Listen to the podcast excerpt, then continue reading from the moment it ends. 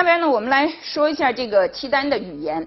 契丹的语言呢，也属于这个，就是笼统的说，过去呢会说它是属于这个东胡的语言。具体的讲呢，我们原来在讲唐代的民族的时候，我们曾经提到过，是属于阿尔泰语系里的。而阿尔泰语系呢，其实它还分成不同的语族，是吧？不同的语族，这个。呃，契丹语呢，它是属于阿尔泰语系里边的这个蒙古语族，但是在这一个语系里边，其实各种不同的语族之间还是有一些词汇是有交互的，有一些词汇有交互。等一会儿我们也会看到。那这个契丹的这个语言呢，实际上，呃，我们现在从这个一些宋人的记载里边，大致呢也能够有一些观察。比方说，像这个洪迈，他在他的这个《夷坚志》里边呢，就有这样的一段话。他说，这个契丹的小孩子读书的时候啊，他们是把这个汉文的一些诗歌，按照这个契丹意思、契丹的这样的一种语序的习惯，重新呢把它编辑了，然后呢再表达出来。那他就说，以前呢他就是奉使出去吧，到这个金国去。有的人呢，就是一般的这个金国方面呢，要有一个人陪伴他。而这个金国的陪伴的人呢，过去其实他是契，就是在契丹的辖下，所以呢，他对于契丹的语言呢非常的熟悉。那他就举了一个例子，说，比方说像鸟宿池中树，僧敲月下门，这个是那个推敲，对吧？大家都很熟悉的。那他们要翻译的时候，等于译成他们的白话，他们会怎么说呢？月明里和尚门子打。这门字打是什么？就是敲门。其实它就是一种动词后移，对吧？动词放在后面，而把这个宾语呢前置。水底里树上老鸦坐，然后他会把这个呢按照他们的这个语序呢重新组织。所以我们可以看到这个契丹的语言，它它的这个语言，呃，实际上呢和我们熟悉的这样的一些语言呢不一样，它是更接近于。这个蒙古语族里边一些少数民族，北方少数民族的这样的一些语言习惯。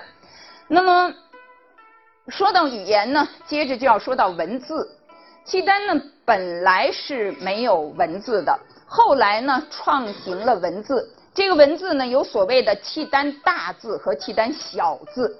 而契丹大字、契丹小字的区别在什么地方？不是说大字写的大，小字写的小。而是说，先出现的就叫大字，就好像你们家里两个孩子先出来的这个，这就是老大。那么小字呢，就是后出现的，这个和这个字的形制大小没有关系，那没有关系。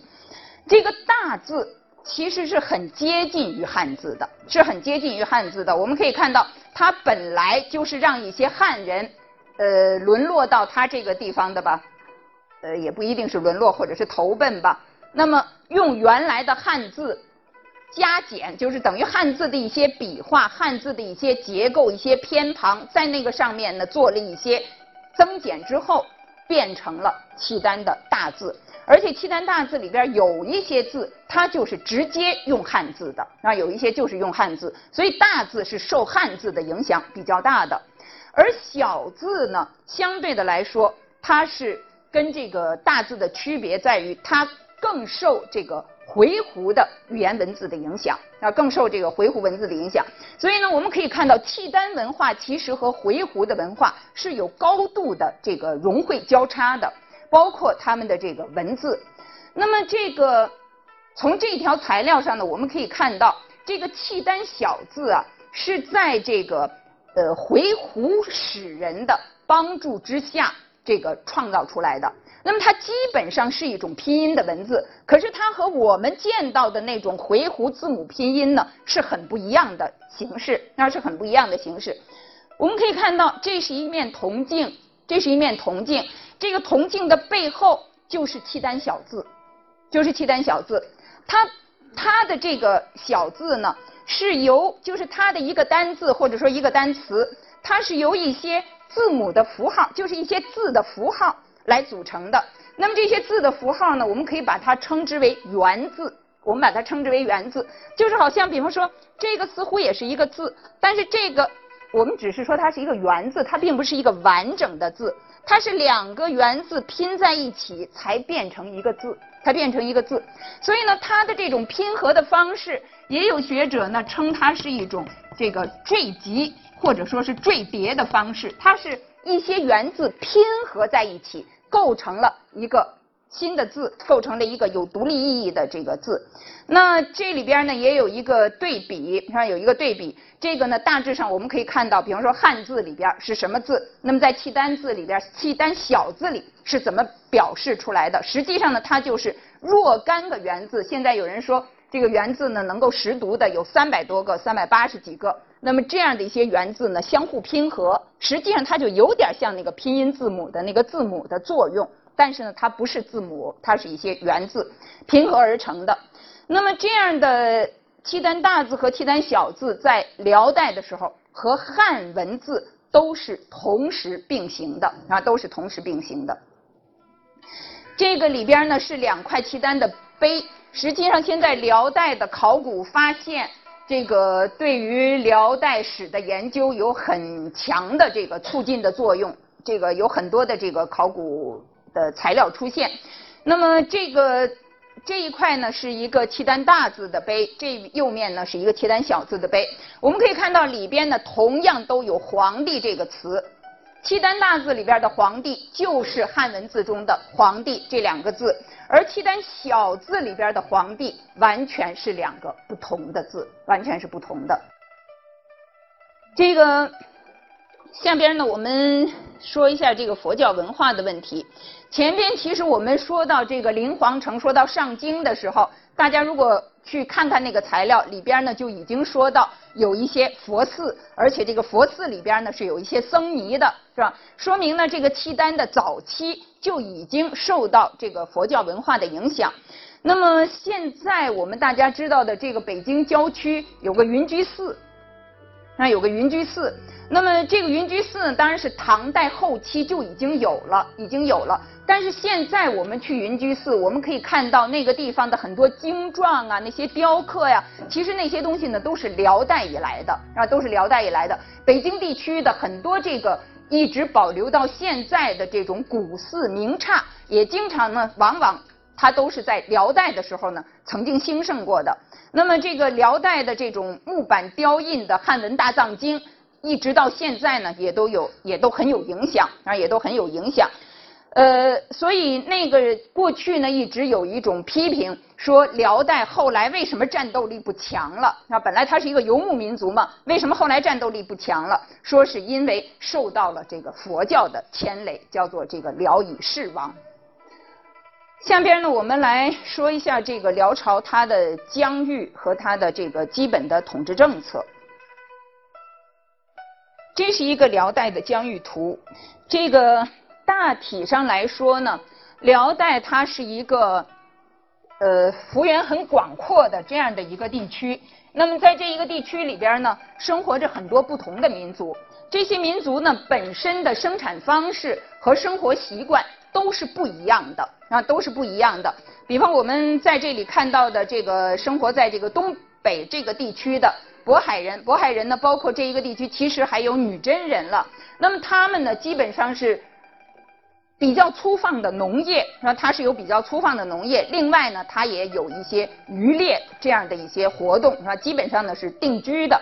这个契丹人呢，契丹民族，它基本上是游牧民族。当然呢，也有一些呢这种渔猎啊这样的一些这个生活的方式。那像西人，呃，实际上呢，西和契丹是比较接近的，啊，相对来说是比较接近的。汉人呢，那当然主要的是农耕方式了。那么汉人的区域大片的并入契丹，这是我们原来说在石敬瑭隔了。燕云十六州，或者说幽蓟十六州以后这样的一个情形，那么在这个辽代这样的一个广阔的疆域里边，面对着这个不同的这样的一些民族，有不同的生活习性和生产方式，在当时呢，其实是从这个国家的管理这个角度来说，也是分成了不同的形式啊，也分成了不同的形式。那么应该说，渤海这个地方呢，相当于一个特区，是吧？曾经建立过东丹国，那么相当于一个行政特区。其他的区域呢，也是因俗而治，既有州县制的地区，像汉人生活的地区是州县制，那么也有原来契丹民族活动的广大地区里边，实际上呢，仍然是部族制的。那么在这个契丹的这个。范围呢，我们也可以看到，呃，当时呢是说东至大海，西至流沙，呃，在这个疆域呢是很广阔的。就是我们前面说到，实际上当时的欧亚很多国家和中国地区的这个交往都是通过契丹的，啊，都是通过契丹的。这个辽朝的国号呢，一直也都是一个经常被学界讨论的问题。那么我们知道，这个契丹民族。他建立了国家以后，原来我们曾经说过，很多民族都是他建立国家的时候呢，以他原来民族的这个族号作为他的这个国家的称号，对吧？作为他这个国家的国号。比如说像突厥民族，他建立的这个就是突厥汗国；回纥民族，回纥就是回鹘了，对吧？他建立的呢，其实当时就是回纥汗国。那么契丹呢，也是这样。他建立之初，他这个国家呢，其实他就是大契丹，啊，就是大契丹。那么后来呢，因为有了这个燕云汉地，而且呢，耶律德光，我们知道辽太宗他一度打到了开封，是吧？一度打到了这个中原，呃，所在的地方。那么这个时候呢，就有了大辽这样的一个称谓。那么在此之后。它究竟是叫大契丹呢，还是叫大辽呢？或者它有一段时间是叫契丹，一段时间是叫辽呢？这个在学界呢，曾经就变成一个争论的问题。实际上呢，我想这个刘浦江老师呢，在辽朝国号考试这篇文章里边说的呢，呃，应该说是有足够的这个依据的。就是说，他面对汉人的时候，这个国号虽然有变化，他自己的自我称谓虽然有变化。但是就他们本民族内部来讲，他们始终是把自己这个国家称之为大契丹的，始终他们是称之为大契丹的。那么这样的一个称谓呢，应该是说，呃，是有高度的这个延续性的。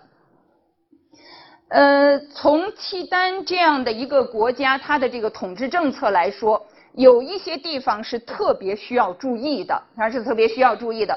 首先，我们要讲到的呢，就是所谓的四十那泊。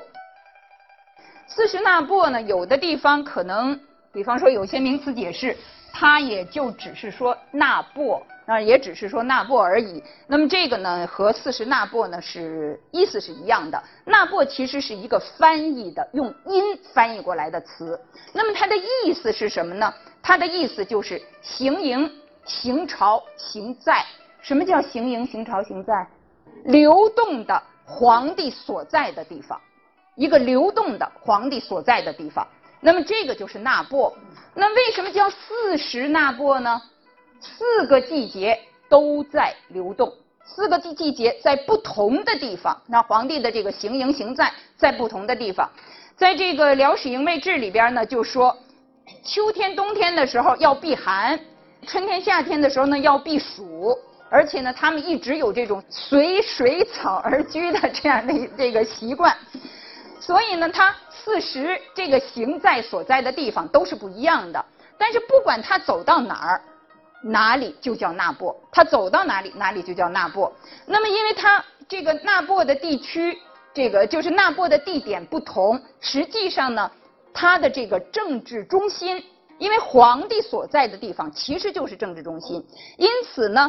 辽代的这个政治中心其实是流动的，是流动的，它跟中原地区的王朝是很不一样的，啊，是很不一样的。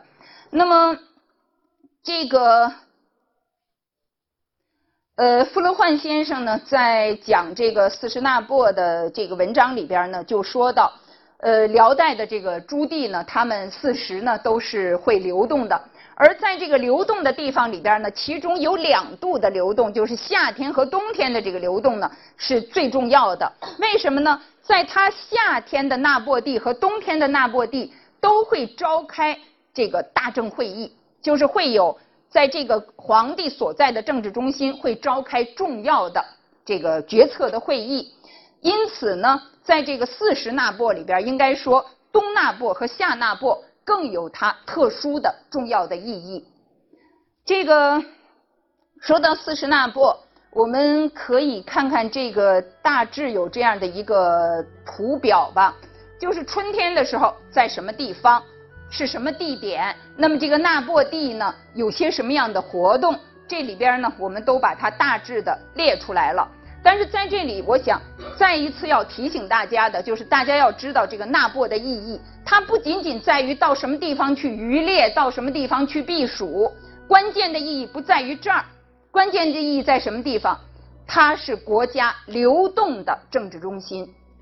那么辽朝呢是有五经之说的，辽朝有五经之说，就是说它有五个京都，啊五个京师。上京刚才我们已经说过了。就是临皇府，对吧？中京大定府，我们也可以看到这个一个大致的相对位置。东京是辽阳府，南京西津府就是现在北京了。西京这个大同府就是现在山西的大同。那么这张图上呢，大致上标出来了辽代的五经。那么也有同学写博士论文的时候呢，会讲辽朝的五经体制。就这个五经之间的这个彼此的关系，那过去呢，一直就有这样的讨论，就是说这五经里边究竟哪个是首都？到底哪个经是最重要的？是上京是最重要的呢，还是中京是首都？那么学者呢也都会引述一些不同的资料。实际上，我们应该说，如果我们真正了解辽朝的这种政治体制，就是刚才我们说到的纳波制度，我们应该知道。严格说来，辽的五经都不是正式的首都，都不是，都不是我们所说的作为一个国家的政治中心的这个意义上的首都。而这个五经是不是存在呢？确实是存在的。那么它相当于负责一个地区啊一个地方的一个首府，它相当于一个首府。而国家的政治中心实际上在哪里呢？在那波地。在那波地，也就是说，这个国家的政治中心是一个流动的概念，是一个流动的概念。所以这个呢，我想和我们习见的汉地的政权是非常不一样的。下面呢，我们来说一下这个南北面官制度。南北面官呢，其实我们可以看到这个《续资通鉴长编》里边，就是从宋人的角度，他们来讲，他们对于这个契丹的制度的理解。呃，他就说到这个契丹的这个中央的官制啊，有契丹的枢密院啊，有契丹的枢密院，还有这个行宫的都总管司。那么这个呢叫做北面官。为什么它叫北面官呢？因为它在牙帐的北边。他们的职责是什么呢？他们是主藩事的。什么叫藩事呢？就是他们本民族的事务。这是站在汉人的立场上了，是吧？所以他说是主藩事的。那么，另外呢，又有汉人的枢密院、中书省，汉人的都总管司，这个叫南面官，因为它是在牙帐以南。这个汉人的这个枢密院、总管司呢，是主汉室的南面官。那为什么会有南面、北面这样的一种说法呢？实际上，我们知道，契丹民族它是一个游牧民族，游牧民族呢，他早晨一醒来看见的是什么？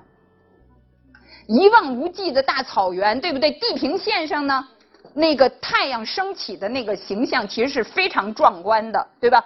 这个一望无际的这个呃草原，面对着太阳，所以呢，他们的这个牙帐，他们的牙帐宫帐，就是这个王或者说皇帝他所在的这个宫帐，都是面向东的，都是面向东的。他们呢会以东为上，就是东边是很尊贵的，所以这个皇帝的这个。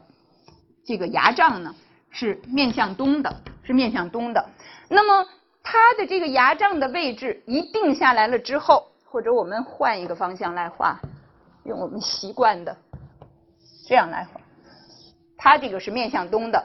那么它的位置定了以后，实际上按我们的理解，这个文武百官就要在左右排列开，对吧？而他们这个呢不是按照文武来排列，不像这个汉地的官员文。五分开，他们呢是北面有，南面也有，所以呢，这样就变成北面官和南面官。而北面官呢，就是我们说的契丹的枢密院，它是掌契丹事务的；南面官呢，是掌汉人的事务的。底下的这一条辽史百官制，他也说到，说是这个契丹的这个制度呢，其实还是很朴实的，针对性很强的。到了太宗的这个时候，监治中国。太宗就是耶律德光，石敬瑭向他称儿皇帝。呃，实际上呢，耶律德光他比石敬瑭要小十几岁，但是这个并不妨碍石敬瑭自己称为儿皇帝，称儿。那么到了太宗的时候呢，监治中国了，官分南北。你看下边的这两句话很重要，以国制治契丹，这是站在契丹的立场上，这是他们的国制。啊，是他们的国家的最核心的制度啊，它就跟宋人说的藩式不一样了，以汉制待汉人，所以这个是南北面官它的这个制度创设的实质意义。为什么会有南北面官的制度？啊，是它的一个实质意义。所以呢，有人说，呃，那个时候辽其实就是一国两制，那就是一国两制，有了不同的这样的一些针对性和不同的制度的设置。那么在这个里边呢，分成这个北面官和这个南面官。大体上我们可以看到，这个北面官呢又是北枢密院，南面官呢是南枢密院。呃，实际上呢，对于这个北面官和南面官，学界也有不同的看法。这个也是因为辽史里边的记载其实是不一样的。那么辽史里的记载呢，有一种说法是说北面官自身。又分南北，北面官自己就是又分成南北。那么，呃，现在学界我想大多数的学者，那大多数的学者呢是认为北枢密院就是北面官，啊就是北面官。那么南枢密院呢是南面官。这个北枢密院呢，刚才我们说到这个北面官他们是管什么事情的？藩士或者说是以国制治契丹，对吧？他们的国制是体现在这个结构之中的。而这个结构里边呢，我们从这些官员机构和他的这个官员的称谓上就能看出来，是保留着很强烈的，包括一些突厥留下来的官号，包括一些回鹘留下来的官号，包括这样的一些北方民族习用的官称的。啊，当然这个里边呢也有，比如说像枢密院、像宰相这样的一些称谓，也是取自汉地的。所以呢，它是一个综合或者说是杂糅整理的结果啊，它是一个综合的杂糅整理的结果。而南枢密院，因为它是管汉地的事情的，那包括汉地的兵马、汉地的户口、汉地的租税。这样的一些行政管理、财政管理、军务管理的事情，都是由南枢密院负责。那么南枢密院呢，我们看到它的这个名称啊，它的这个官僚机构，基本上呢是用汉地的结构，是用汉地的结构。所以这样的一种方式，我们可以看到是在辽代的这个统治方式里边非常明显的一种二元的做法。然后是一种二元的做法，它的这个统治方式，它的统治方式实际上呢是二元的。那么回来呢，其实我们可以看到，就是它是，就是我们刚才讲到的，以这个国治治契丹，以汉治待汉人这样的一种方式，实际上他们的这种主旨，也就是最后这个百官制里边叫做因俗而治，得其一语。根据不同的这样的一些原来的民族的习俗，原来的这个民族的统治的方式，现在呢设置了一种新的这种二元制的统治方式。应该说，这个是辽朝中央官制最主要的特点。